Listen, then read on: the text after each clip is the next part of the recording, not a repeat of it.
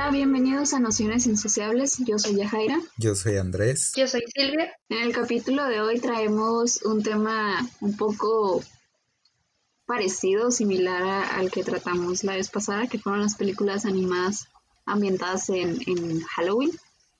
Esta vez quisimos pues traer películas, pero en su versión live action.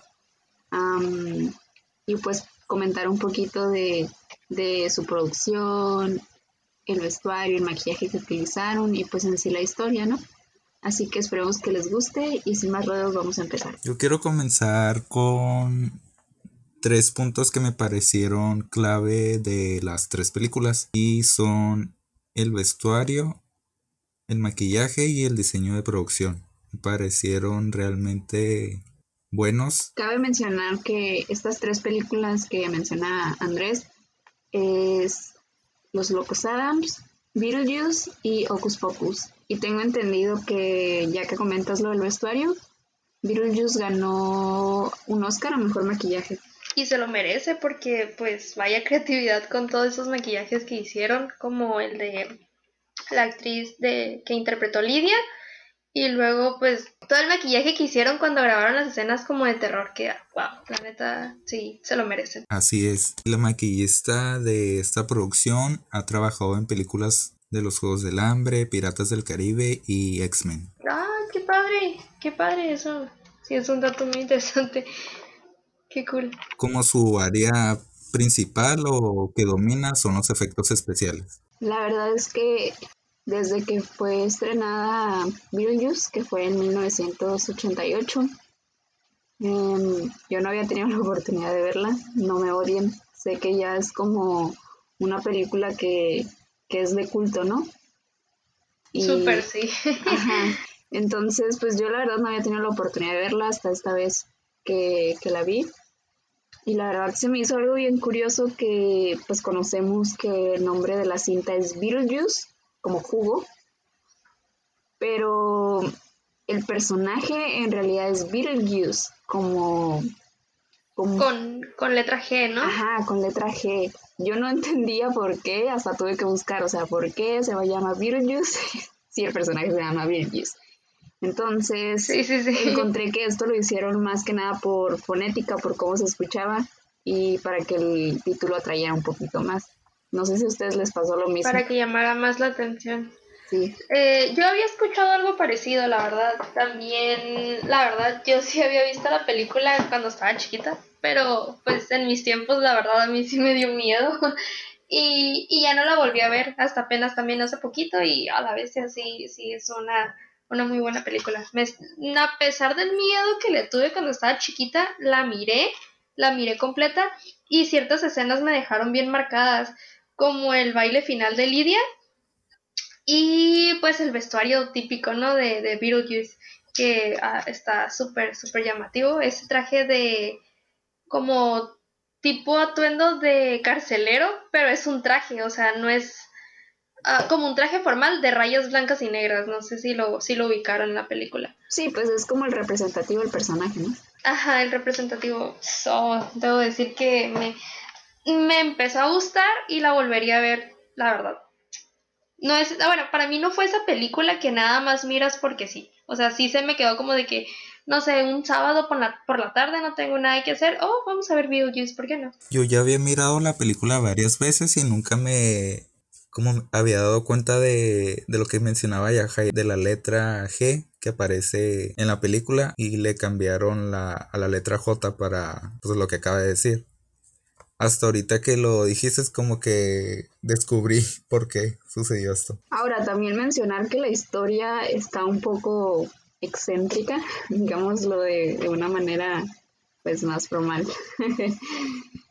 no sé, al principio yo no encontraba como cuál era el tema en el que se basaba, pero pues supongo que era por lo mismo de que ya la vi un poco más consciente, ¿no? A diferencia de si lo hubiera visto de niña como fue en su casa o antes. Como si lo hubiéramos visto en 1988. Claro que todavía no nacíamos. claro, claro. Mm, no sé ustedes, pero pues yo tenía años que no miraba la película, hasta hace poquito que la volví a mirar. Se me hace muy interesante, pues como ahorita mencionabas, Jaira, que al principio está como que, pues no confusa, sino que como que no le hayas bien el sentido a la película. Cuando yo la estaba viendo, eh, se me hizo como que demasiado pronto la muerte de Adam y, y, y Bárbara. Spoiler alert para los que no lo han visto. Este, después leí en internet, no sé si leí o escuché por ahí, que en realidad en la película, este, eh, la muerte de ellos es como más, ¿cómo se dice? Como más explícita, pero tuvieron que cortarla por, porque pues no sabían cómo la iban a hacer en los espectadores, o sea, cómo iba a estar al momento de que saliera, pues, y tuvieron que cortar esa escena. Me parece que yo por ahí escuché o miré, no me acuerdo. Ya después de que la vi, pues sí me interesó un poquito más, ¿no?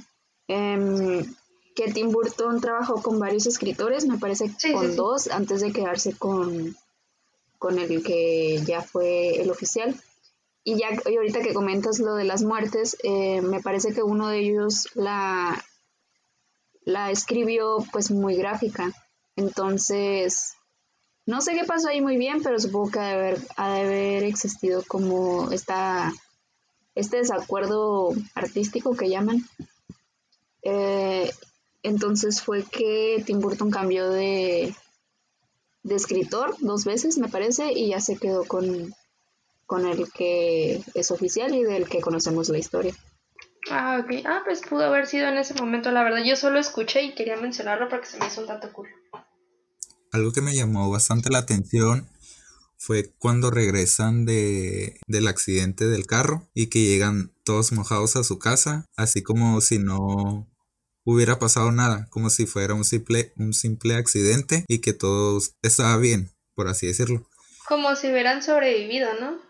Ajá, y en el transcurso de la película se van dando cuenta que en realidad están muertos pero su alma solo se quedó en esa casa y no podían salir al, exterior porque si lo hacían, si iban a, los iban a matar o si iban a morir, pues.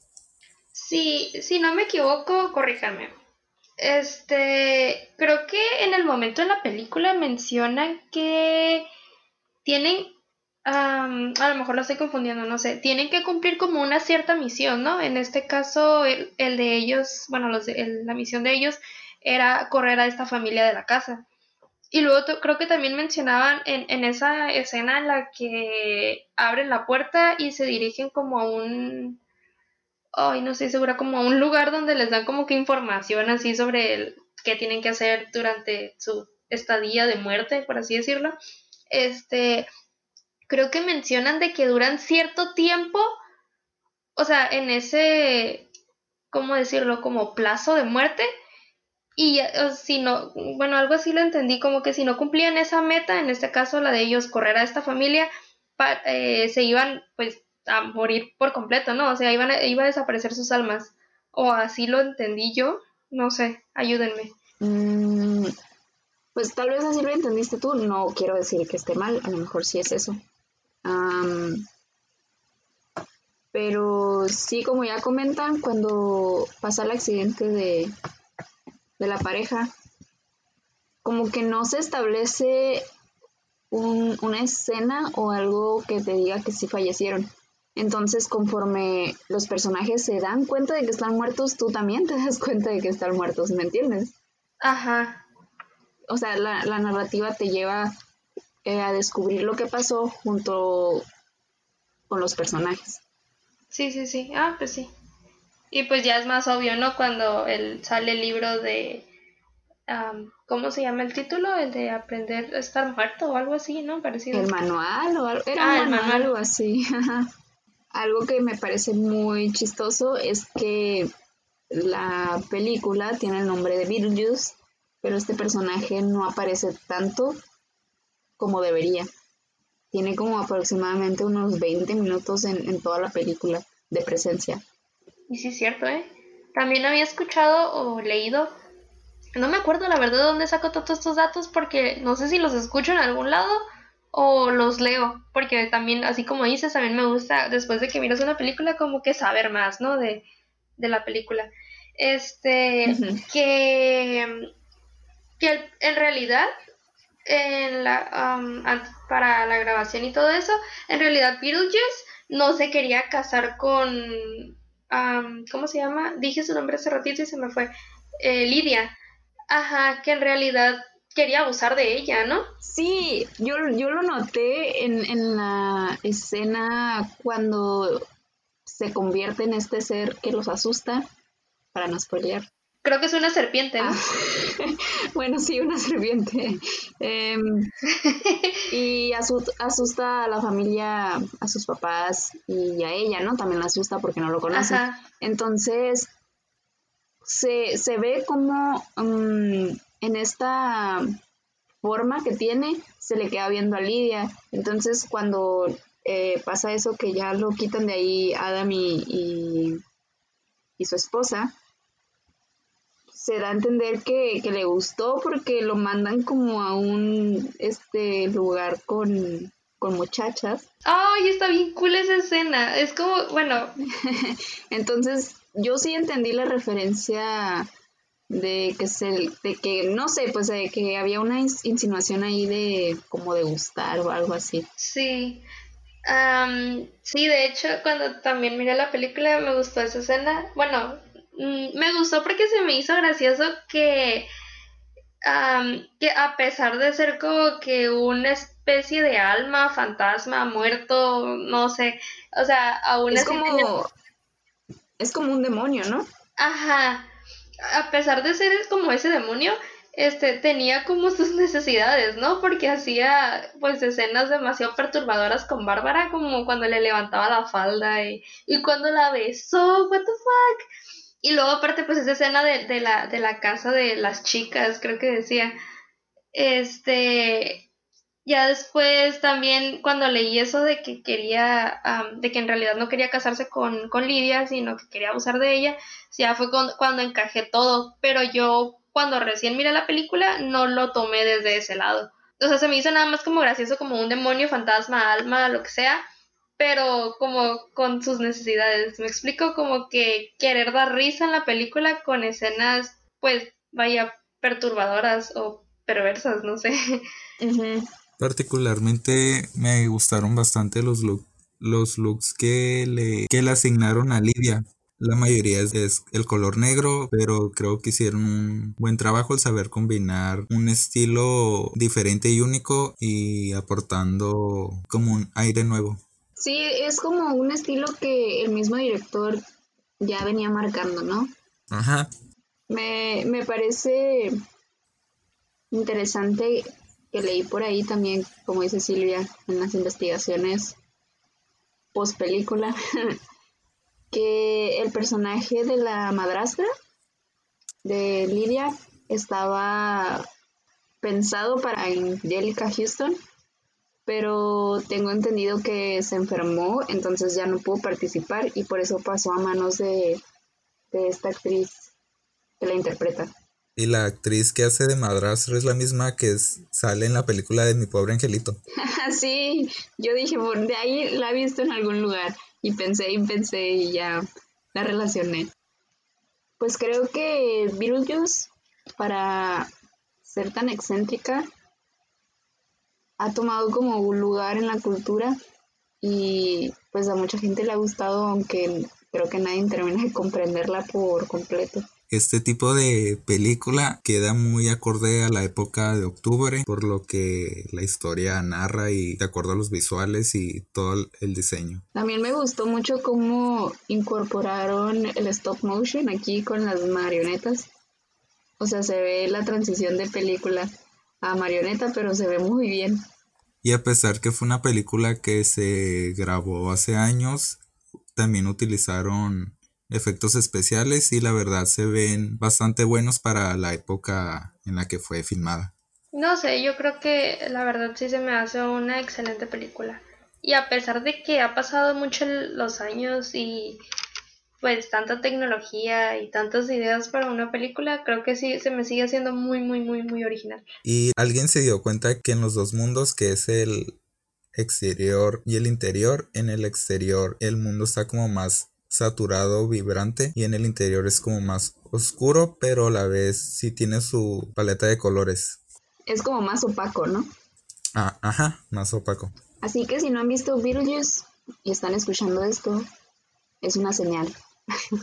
Vayan a verla. Es muy buena, la verdad. Sí. sí. Ahora me gustaría hablar de, de una película y yo creo que todos lo conocen y, saben de qué trata y los personajes les encantan, como a mí.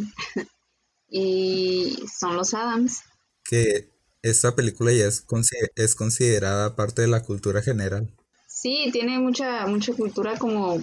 Yo creo que estas tres películas de las que estamos hablando en específico tienen mucha, mucho impacto en la cultura pues general.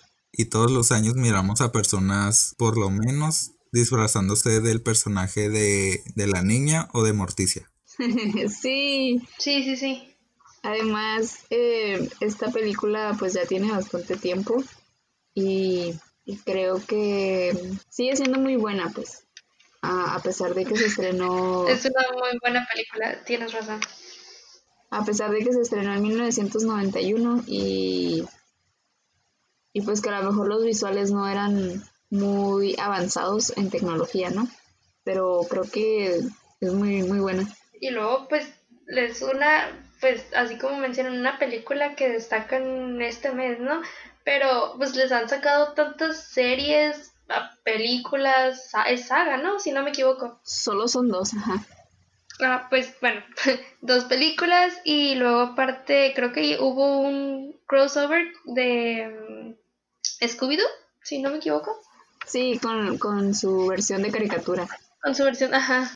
Algo que me gusta de las películas de, de los 80, 90 es que casi no, no, utilizaban el CGI. O sea, sí utilizaban efectos hechos a computadora, pero la mayoría de los sets de maquillaje y etcétera eran hechos a mano. Eso me parece bastante increíble y no tratar de hacerlo todo en la computadora o por, o por este tipo de tecnologías. Además hay una escena que me gusta mucho y no por, por el diálogo, todo eso, sino que se me hace muy curada. Em, cuando está hablando de la primera película, cuando el contador toma un libro y el título dice lo que el viento se llevó y abre el libro pues para ver y sale una bocanada de aire y, lo está como como si te estuvieran aspirando la, cara, pero al revés. O sea, dándote aire y compresión. O sea, lo que me quería referir. Se me hace muy curada que, que utilicen los libros así. Que es parte de lo, pues, anormal, ¿no? Que es la familia. Que no es tan anormal, pero en, en su contexto lo era.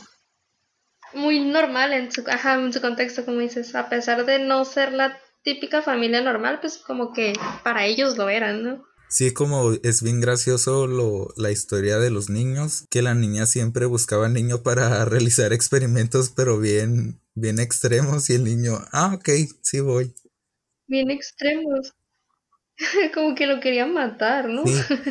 sí. para ella era, vamos a jugar. Ajá, y cuando le decían a la mamá que, ibas, que iban a hacer tal cosa, y la mamá, ah, no. Y luego, ah, sí. O le cambiaba. En una escena le cambiaba el cuchillo por un. Un cuchillo por un machete. Un machete. Y te quedas como que. Como que. ¿Qué onda? Le da risa. Sí. Mm, ok, mamá. Sí, luego la niña que no sé tantas expresiones como faciales, sino más bien tiene una a lo largo de toda la historia. Sí, era súper seria, ¿no? creo que en la en la serie, si no me equivoco, era un personaje más como tierno, tengo entendido. Y en la película es, fue como que más, más serio. A mí me parece que es serio porque como que tiene de modelo a su mamá. Y Morticia tampoco hace como tanta gesticulación. Entonces siento que es por eso. Ah, ok, ok. Ajá, puede ser. También había leído que, no sé si conocen a Cher, que es una cantante estaba interesada en el papel de Morticia, pero los creadores de, de, de, los Adams como película ya tenían muy enfocada a Angelica Houston y fue ella quien se quedó con, el papel de Morticia. Y mencionan por ahí que para su caracterización tardaban aproximadamente tres horas y que usaba como un corset de metal, no sé si sea verdad, pero de metal para que su cintura fuera un poquito más chiquitita. La caracterización de Morticia y Gómez Adams son mis dos favoritos en cuanto a los looks que, llevan en la película. Me parecen bastante elegantes, sofisticados, pero a la vez con su toque misterioso y de terrorífico. Yo era súper fan de la manita. A mí me gustaba mucho la manita ayudante. Que creo que era. Era un mago, ¿no? Si no me equivoco. Mm, la verdad no sé, yo, yo, o sea, a mí también me gustaba mucho la manita y, y todo lo que hacía.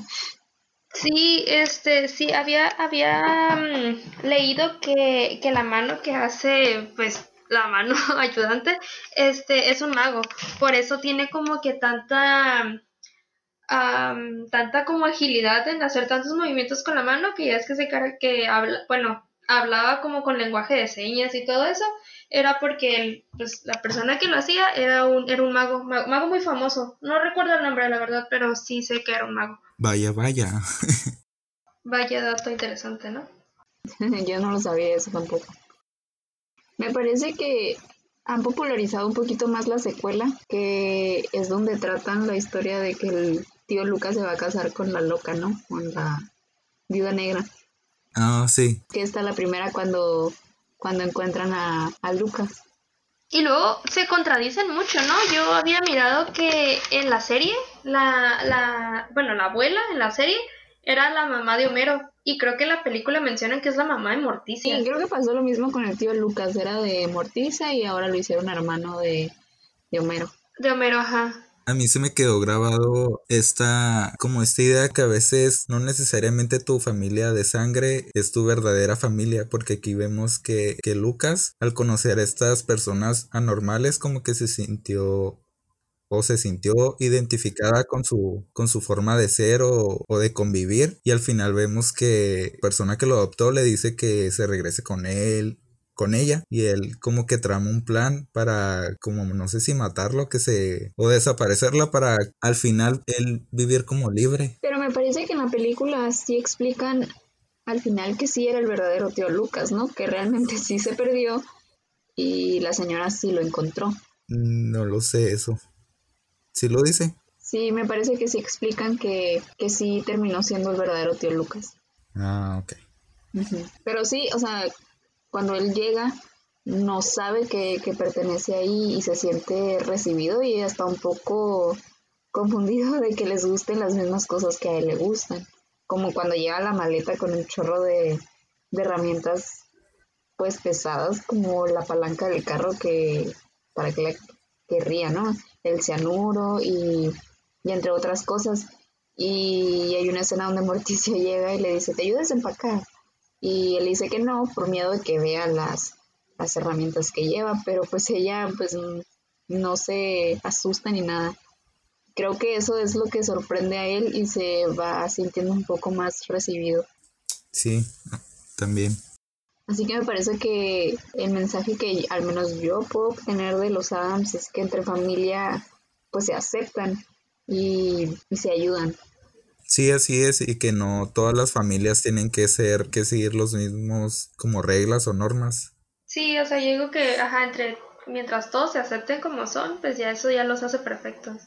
Algo que me pareció muy chistoso y que creo que nadie nota o no sé, que la esposa del cobrador se queda con el tío Cosa, o sea, ¿cómo pasa eso? Sí, yo sí lo noté. Con el de pelitos largos, que no, que no tiene sombrero. Ay, está bien cool. sí, aunque no se le entiende nada de lo que habla, pero está como muy chistoso. pero le hace el intento. sí. me da mucha curada que se queda con él al final. Y me parece que en la, en la secuela tienen un una cosita, por así decirlo, que es una mini cosita de pelitos, así igual que su papá. Y yo como que, ¿cómo pasó eso? Pero algo que también me había gustado mucho eh, es el baile. El baile es la mamushka. Ah, el mamushka. el mamushka. Está cool. Se dieron cuenta que en esa escena cuando están lanzando las espadas hay un doble. Sí, sí se nota que no es el, el protagonista original, sino, sino es como un doble. Ah, yo no lo miré. No, yo tampoco lo noté. A lo mejor no le puse como mucha atención. También me gusta mucho cómo reflejan el, la intensidad del, del, amor que se tiene en Morticia y, y Homero, no sé. Me da mucha risa, pero me da como que, ah, porque es una intensidad nivel Dios. Sí, estoy de acuerdo. Yo me quedé con una pregunta cuando le dice el, el esposo a Morticia que si la había embrujado o lo había embrujado a él para que se enamorara de ella. No sé cómo que me quedó esa duda. Sí, me acuerdo que le, que le dice eso, pero se lo menciona porque me parece que están platicando cómo se conocieron y, y él le dice que la misma noche le propuso matrimonio, es cuando le dice que sí lo embrujó o algo así, pero pues nunca dicen nada. Cosas que nunca sabremos. o a lo mejor lo dijo metafóricamente, que en realidad suena como, como pues real por el mundo en el que viven. Sí, como la, la mamá, la mamá de ella es bruja, ¿no? También. Sí. Pues tiene más sentido. Ajá, sí hace sentido en su, en su mundo, como dice Silvia, hace mucho sentido, pues. Y así que si no han visto esta película, también es una gran recomendación para esta época tenebrosa. sí, es que, por ejemplo, yo soy una persona que no disfruta y no le gusta y no ve películas de terror. Eh, entonces, que siento que este tipo de opciones son como para personas que no disfrutan tanto del terror en sí en películas. Pero pues también hay una gran variedad de películas de Halloween que son pues de terror, o sea que sí, sí asustan y dan miedo. Sí, de hecho, sí, hay bastantes. como me parece que hay una saga que se llama Halloween, ¿no?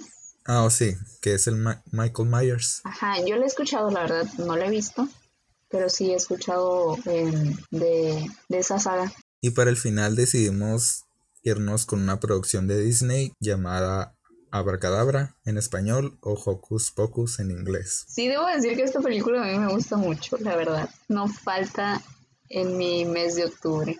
Sí, esta película ya es considerada, podría decirse como la, la reina de Halloween, hablando de películas. Sí, me parece que, que ya lo es a mí me parece.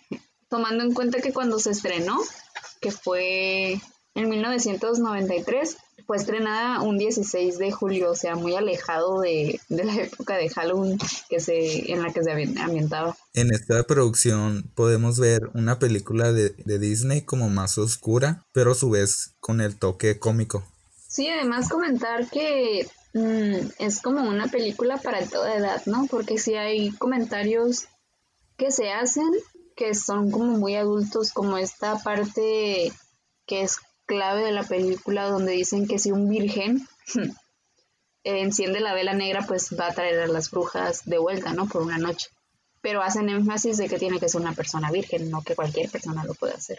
Y también hablan los temas de la muerte, de, de brujas y de ese tipo, que a lo mejor no se miraba tanto en las películas animadas o otras producciones de Disney. Creo que, escuchado que el director de la película fue el mismo que, que dirigió las películas de High School Musical, ¿no? No recuerdo el nombre. Es correcto. Kenny Ortega. Sí, además que en ciertas entrevistas hacen referencia a que, pues como ya sabemos, Kenny Ortega es coreógrafo también y se da a notar mucho en esta película porque vemos que las brujas a veces están muy bien coordinadas, como en esta escena donde salen de la cabaña por primera vez y pues no saben qué es el pavimento, obviamente. y pues ellos, ellas creen que es un hoyo negro o algo así, no me, no me acuerdo muy bien cómo comentan. Pero ya después de esa escena se ve que las tres como que se juntan y van oliendo a los niños, creo, pero van haciéndolo como de una forma muy coordinada. Y siento que ahí se da a notar como que hay coreografía. Además, ahí, ahí les va un dato que les va a volar la cabeza. a ver. Espero que no lo sepan, a lo mejor yo me estoy dando mucho, mucho show. Pero el papel de Max Denison, que es el, niño que enciende la vela, el virgen, el protagonista, uno, uno de los protagonistas, está pensado y se lo ofrecieron a Leonardo DiCaprio. No. sí, así es. Pero lo rechazó porque estaba haciendo otros proyectos. Vaya, vaya. Ahora imagínense a un joven Leonardo DiCaprio como Max Denison y ahora que la película ya tomó mucha más fuerza. o sea, o sea, un clásico con un clásico actor, ¿no? El actor elegido fue una muy buena opción, que es Humphrey Katz. Es nuestro Max Denison. Sí, sí, sí. Por siempre y para siempre. Sí. A mí una parte que me gusta mucho es cuando llegan a la fiesta del pueblo. Además mencionar que, que la película está basada, bueno, está ambientada en Salem, o sea, el pueblo de las brujas. Pero continuando con lo que decía, a mí me gusta mucho la escena donde llegan a la fiesta y todos creen que son disfraces los de las brujas, o sea, nadie les cree a, los niños. Y cuando hacen la presentación musical, no sé, me gusta mucho. Como está bien chistoso cuando vuelven a, a la época actual, el protagonista enciende la vela y que las brujas llegan a, a la época moderna y se asombran de los cambios, por ejemplo, cuando, cuando van a pisar el, la carretera y que dicen, ¿qué es esto? Y que dicen algo que se siente como duro, ¿no? Sí, también como los comentarios que le hacen al conductor del autobús. que le piden que, que, las lleve a donde haya, haya niños o algo así, ¿no? Ajá. Perturbador. como es Halloween 31, nadie las toma en cuenta que en realidad son verdaderas brujas, sino más bien las miran como personas disfrazadas, señoras. Señoras disfrazadas, así es. Ajá, es lo que se me hace muy chistoso, pues. Por ejemplo, cuando llegan al, a la casa que miran al diablo y que piensan que es el maestro, ¿no? Esa parte está bien. Esa parte es divertida. Sí, pues ellos creen que están con el mismo, pues, diablo, ¿no? y que su esposa es Medusa y todo. Se hacen una historia ellas solas. sí. Y que al final la esposa baja por las escaleras y mira a, la, a una bruja con el esposo bailando y las corre. Oye, eso era mío. que es una parte importante de la película porque cuando salen de la casa, como que Winifred, que es la bruja que se caracteriza por el pelo rojo y, y el vestido verde, menciona como que se da cuenta o no sé, y dice, es que estamos en Halloween y hoy en día Halloween los niños se visten y piden dulces. Y eso se dan cuenta por el chocolate que, les da pues ahí el señor. Y entonces como que se sacan de onda todas, es como que, ¿qué? Entonces a mí me parece una parte muy importante de la película porque ya ellas solas se dan cuenta que, ha cambiado cómo era el Halloween en su, en su tiempo y cómo es ahora. Por ejemplo, la bruja de pelo rojo, siento que es como la, la, mamá de las otras dos. Siento que ella es como más inteligente y siempre las trae de la mano. O sea, siempre haciendo lo que ella diga y las otras van atrás de ella. Sí, pues es como, podríamos decirlo, como una característica de ella, así como las otras brujas tienen sus características, como Sara, que es la rubia, pues puede cantar y con eso atraer a los niños. Y la otra hermana eh, puede oler a los niños había escuchado algo interesante de que usaron varios gatos, ¿no? Para, o sea, como comúnmente en las películas, pero para interpretar a, al, ¿cómo se llama el famoso gato? Mm, Binks. que usaron como nueve gatos porque cada uno tenía como que cierta habilidad que lo hacía como diferente, particular, no sé. Sí, y esto me refiero con el uso de efectos prácticos, pues se ve, a mí me gusta bastante ver ese tipo de, pues de efectos y no tanto de computadora, pues porque a lo mejor depende del CGI, puede verse en ocasiones muy realista y, y en otras como muy chafa. Sí, de hecho sí. Lo hace, lo hace más original. Ajá, que fue lo que pasó con la película de Cats, que los gatos se miraban pues muy extraños. Sí. creo que para, para hacer una producción de Disney fue oscura, no tanto pues, pero sí era como un cambio radical de, lo que venía produciendo Disney y más en ese tiempo. A comparación de sus películas, sí fue un poco oscura. También creo que leí por ahí que este año, en 2020, fue lanzada en cines allá en Estados Unidos y rompió taquilla. Está liderando, está liderando las taquillas en su relanzamiento, lo que no pasó cuando fue estrenada en su año. Sí, a veces así pasa con cierto, con algunas películas que en su estreno no son tan taquilleras, sino hasta, no sino hasta después de, de años. Sí, aunque creo que lo que a la película perjudicó un poquito fue que fuera estrenada en julio cuando esto está ambientado en Halloween, o sea, no fue cuál, no sé cuál fue la estrategia que quisieron utilizar ahí. Además, ¿quién no ha querido disfrazarse de una de las brujas o de o de Max o de estos bravucones que, que lo molestan como Ice? Sí, creo que los looks característicos de las brujas es bastante atractivo, como que cada una tiene un cierto color y estilo de cabello diferente. Sí, creo que em, te da como una probadita de cómo se desenvuelve el Halloween allá en Estados Unidos y más en Salem, que es como la ciudad característica. No sé si vieron que ahorita en esta semana o la pasada se estrenó Huey Halloween, que es una película de Adam Sandler. Oh, sí, esta película. Sí. Y está ambientada completamente en Halloween, en la temática, y en Salem también. Mm, y pues nos da la probada de, de, lo fuerte que es la temporada allá en Estados Unidos y más en Salem. Sí, Salem es el pueblo donde que tiene que ver con brujas, ¿no? Algo así. Sí, Salem es como la ciudad de las brujas, tengo entendido. Y siento que para personas que somos eh, pues residentes de otros lugares que no es Estados Unidos y nos gusta la, la temática, nos enamoramos muchísimo más cuando vemos este tipo de películas y lo mucho que impacta allá, las decoraciones, cómo en cada casa no puede faltar que den dulces, sino pues les pueden pasar ahí travesuras como los huevos y todo eso del, papel de baño. Sí, más porque es el mero, pues 31, vemos, ajá, todas las casas decoradas de la temática. Sí, a mí me hace mucho ilusión verlas porque no es algo que vemos al menos aquí en México. Así es, no es tan común que las personas decoren su casa de esta temporada. Y mencionando algunas películas similares a las que que se acaba de, hablar o mencionar, encontramos Casper, Los Cazafantasmas, Scooby-Doo, la de E.T., El Pequeño Vampiro y por último la de las Brujas.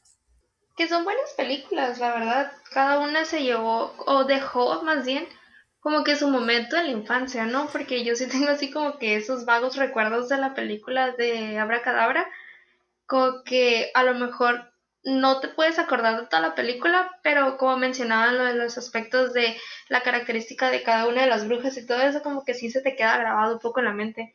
Yo tengo muy grabadas las, las, las caras que probablemente no me acuerdo mucho de la película, pero si me dicen, ah, pues la película de Abra Cadabra, es como que, ay, sí, ya me acordé. Entonces sí tiene como que su momento especial y pues de los locos, locos Adams pues ni se digan, ¿no? Eh, el famoso tema de, de, la serie, de la película, y pues de Beetlejuice ni se diga. Sí, si eres una persona que te gusta bastante el Halloween, creo que has visto estas películas y si tienes como el, el conocimiento o la noción desde, desde años atrás. Sí, de hecho, este, pues yo soy fan, o sea, me gustan este tipo de películas, pero siento que últimamente me he hecho más como de, de, las, de estas películas terror, terror. O sea, antes siempre he sido una persona muy miedosa, pero fíjate que ahora me ha estado dando mucha curiosidad de empezar a ver más historias de terror, este, pues las películas más famosas y todo eso. Hace un par de semanas me aventé la de Masacre Texas que, uy, uy, uy, había escuchado así como reseñas o en series que mencionaban que era una de las películas más aterradoras sí tiene mucho que decir, la verdad, sí es muy buena película. O, no sé, historias como, no sé si han escuchado de la serie esta de American Horror Story. Sí, yo sí la he visto. Ah, pues, eh, pues ya ves que es caracterizada por tener escenas que son basadas en la vida real. Ah, algo, algo interesante de esta serie que me gusta mucho es que, si no me equivoco, está en la temporada 2 de American Horror Story, donde mencionan eh, la historia del payaso de It. No tal cual con esas como características o palabras, pero pues hablan más bien de la persona que le dio la vida a este personaje, que es este John Wayne Gacy. John, a ver, dame un segundo. John Wayne Gacy, ya me acordé. Este, el famoso asesino en serie. Si recuerdan su historia o si saben de él. Sí. Ajá, bueno, ajá, ah, pues es, es interesante como que la historia de la vida de esta persona porque pues era una persona que tenía como que sus inseguridades porque pues desde chiquito era muy joven.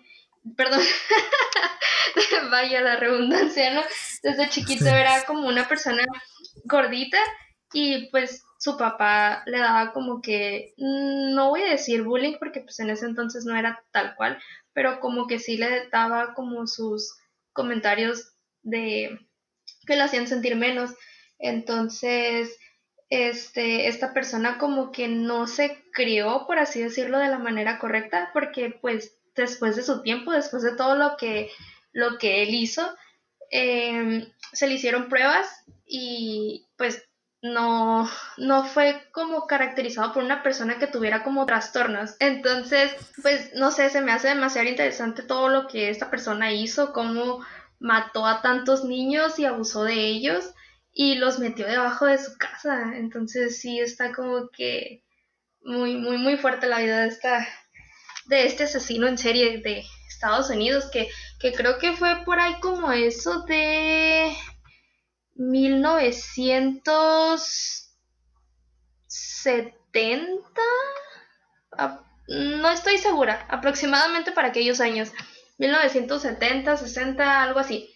Entonces, creo que se le contaron más de 33 víctimas de varios niños que mató y pues creo que tengo entendido que de esas 33, 22 eran de jóvenes que pues él mató y asesinó, que él asesinó, perdón, y los enterró debajo de su casa y los restantes fueron, o sea, también jóvenes que, que, mató, pero estos no fueron debajo de su casa, no, los, no se deshizo de los cuerpos, estos fueron alrededor de, de, su casa. Entonces, ah, no sé, está muy interesante la historia. O sea, hay, en, YouTube hay miles de, de, versiones y pues cada una cuenta como que ciertos datos perturbadores de él, que la verdad sí les recomiendo que los miren. Sí está muy, muy, muy interesante. Sí, me parece que este tipo de temáticas em, ambientadas en casos pues reales y que van un poco más, más fuertes, como, como es el, el caso de esta serie de, que mencionas, y pues todas las películas como Halloween o Masacre en Texas, em, El Exorcista, todo ese tipo de películas me parece que, que sí son para personas que gustan de ver este tipo de, de género, ¿no? El terror, pero el terror en su esplendor. No, no solo inspirado por la, temporada de Halloween, ¿no? Sino porque en sí les gusta el género. Y pues creo que está bien porque cada público encuentra su género. En mi caso, yo no recuerdo haber visto películas de niño terroríficas y por eso no tengo como un trauma. Y si, si me gusta ver de vez en cuando, películas de, pues de este estilo, así como más de suspenso, más terroríficas. Sí, yo fíjate que últimamente también cuando estaba chiquita no era de mirar nada de esto, pues me daban mucho miedo, pero como que últimamente este último mes, yo creo que porque estamos entrando al mes de octubre, no sé, que me ha estado llamando mucho la atención por, por ver este tipo de, de o ponle no películas, pero sí informarme acerca de como de este tipo de datos con videos en YouTube o investigar en internet y todo eso, como también el de la Dalia Negra, la historia de esta mujer que fue descuartizada por todas partes, este también se me hace una excelente historia. O también, como mencionaba ahorita lo de American Horror Story, en la primera temporada hablan de una persona que tenía como que cierto pavor a este personaje con cabeza de cerdo, que creo que la historia es de Piggy, Piggyman, algo así. No sé, es demasiado interesante para mí, que me gusta mucho y cuando ya estoy dentro y que lo estoy eh, escuchando o leyendo, es como que, hoy me meto más y me meto más y, ay, ¿por qué falleció esta persona? Y boom, boom, boom, vamos a buscarlo. no sé, me llama mucho la atención últimamente. Sí, es como ya les comentaba, como que cada persona va definiendo el género que les gusta y con el que se sienten cómodos. Así es. Pero sí, esto fue el episodio de hoy.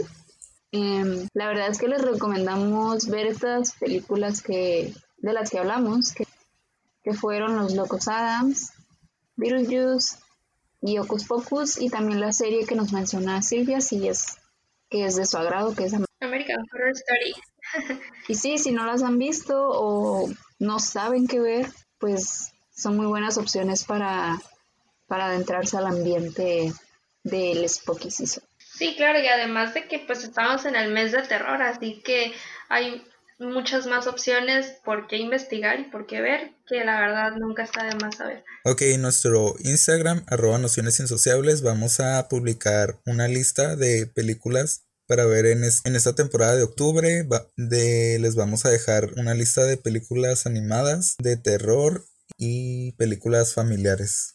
Así que para que estén al pendiente. Sí, sí, hay, hay mucho que ver. Sí, para que no tengan pretextos y no digan que no hay nada que ver. Sí. Pero sí, esperemos que les haya gustado mucho este episodio. A nosotros la verdad que nos gusta mucho y pues creo que se notó. Gracias por escuchar otro capítulo. Así es. Espero que, que los que vienen también les gusten mucho. Todo lo hacemos por ustedes. Para el pueblo. Lo hacemos con mucho cariño. Así es. Así que muchas gracias por estar aquí. Y, y pues sí, nos vemos en el siguiente capítulo. Adiós. Adiós. Nos vemos en el siguiente capítulo. Adiós.